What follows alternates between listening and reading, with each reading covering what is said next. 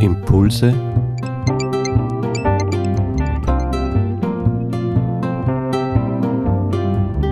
aus der Pfarrgemeinde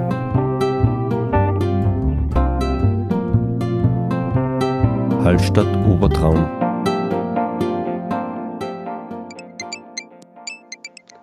Ich begrüße euch zu unserem heutigen Impuls. Es geht um, eine, um ein Lied, Jesaja 49, Vers 1 bis 6, das sogenannte zweite Gottesknechtslied. Wer die Bibel aufschlägt und sich von Zeit zu Zeit daraus etwas erhofft, wenn er die Bibel liest, einen Rat, eine Hilfe, ja, eine Wegweisung für sein Leben, der stellt sich vielleicht immer wieder mal die Frage, darf ich eigentlich das, was hier steht, für mich so persönlich verwenden, einfach anwenden? Ist das nicht anmaßend, einen alten Text, der vielleicht 2500 Jahre alt ist oder älter, auf mich persönlich zu beziehen? Und vor allen Dingen die Frage, verstehe ich überhaupt, was hier gesagt wird? Ein Gottesknechtslied. Was ist denn damit gemeint? Man kann natürlich nachschlagen, Kommentare befragen. Der Gottesknecht, wer ist das? Im Alten Testament ist noch nicht von Jesus die Rede, sondern von Israel. Aber wenn ich dieses Lied genauer lese, dann kommt es mir ein bisschen eigenartig vor, dieses persönliche Wort, hier geht es ja um den, die Berufung im Mutterleib, dieses persönliche Wort auf ein Kollektiv oder auf eine Gemeinschaft gleich zu beziehen. Freilich, hier steht Israel, aber immer in Verbindung mit Jakob.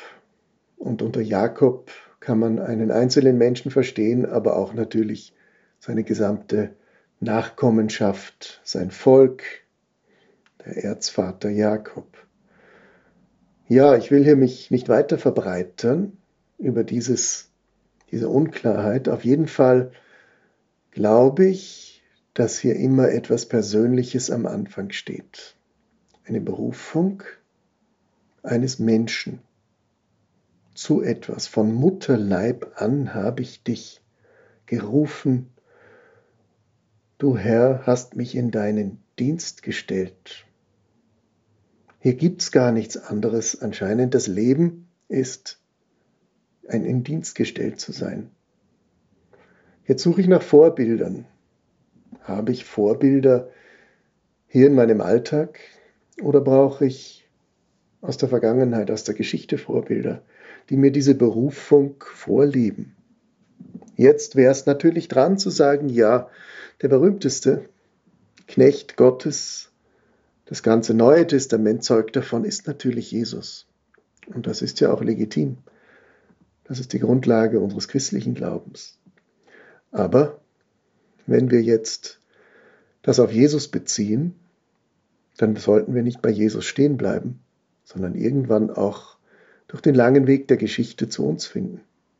Wer sind wir, wenn ich hier jetzt nicht von mir persönlich rede? Wer ist denn eigentlich gemeint? Ich habe dich berufen von Mutterleib an. Ist das die Gemeinde? Sind das alle Getauften? Viele Fragen, die dahinter stehen. Aber ich glaube, hier sind wir in einem Zusammenhang, wo von einem einzelnen Gottesknecht, von einem Diener Gottes etwas ausgesagt wird, das sich verdichtet für viele, wo wir uns als Gemeinschaft angesprochen fühlen, als Gemeinschaft der Christen. Nun, aber was heißt es überhaupt, ein Gottesknecht zu sein, der berufend ist? Es ist ja mal eine eigenartige, originelle Geschichte, dass sich Gott von einem Diener verherrlichen lässt. Normalerweise in der Welt passiert es, dass jemand gekrönt wird von einem Höheren, dass eine Verherrlichung stattfindet, ein Heraufgerufen werden in höhere Sphären. Ja, der Kaiser krönt den König, vielleicht kann man das so sagen, aber doch nicht ein Knecht. Wie ist denn das zu verstehen? Und da sind wir Nun bei der Einfachheit, bei der untersten Stufe des Lebens, bei dem täglichen Dasein. Wir sind Knechte, aber nicht missachtet, sondern geachtet als solche, die ihren Herrn verherrlichen, die ihre Aufgabe als eine Berufung entdecken, als etwas Wunderschönes, das sie tun können. Während ich hier darüber nachdenken könnte, was diese Aufgabe alles ist, stößt mir der vierte Vers im Kapitel 49 auf. Hier ist von einer großen Berufung die Rede. Du hast mich von Mutterleib an erwählt. Aber in Vers 4 plötzlich heißt es, kann ich das überhaupt? Ich selber habe mich doch vergeblich bemüht und für nichts meine Kraft vertan. Das heißt, der Zweifel des Menschen ist gegenwärtig und den kennen wir ja nur zu gut. Wir zweifeln an dem, was wir tun, ob das wirklich alles so großartig ist. Haben wir nicht Fehler gemacht genug? Und, und, und.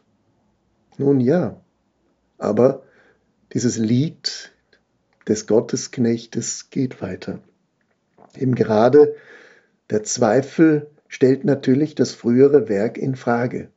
Aber hier kommt eine interessante Wendung. Der dritte Teil dieses Liedes sagt, ich habe dich für viel Höheres berufen.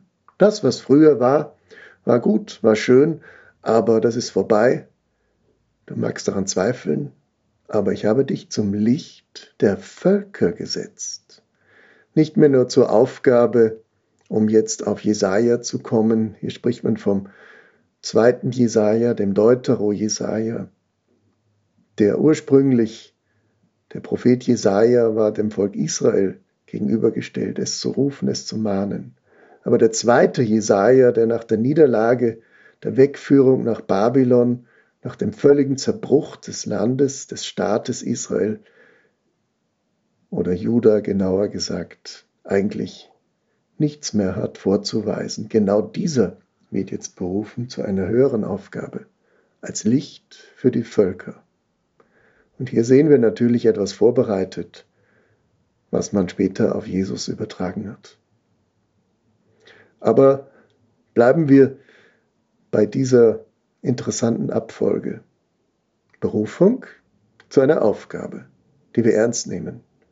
Scheitern. Wir sind dran zerbrochen, wir wollen alles hinwerfen. Und dann die interessante Wendung. Jetzt erst bist du reif zum Licht der Völker.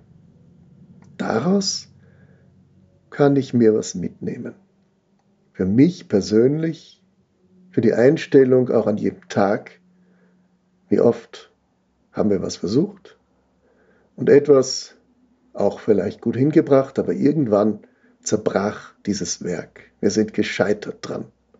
Aber genau das Scheitern macht uns zu Berufenen, zu Menschen für eine weitere, eine höhere, eine viel größere Aufgabe. Und die wollen wir doch mit Freude und Zuversicht annehmen. Das passt auch in eine Zeit, wo wir Angst haben, was die Zukunft bringt.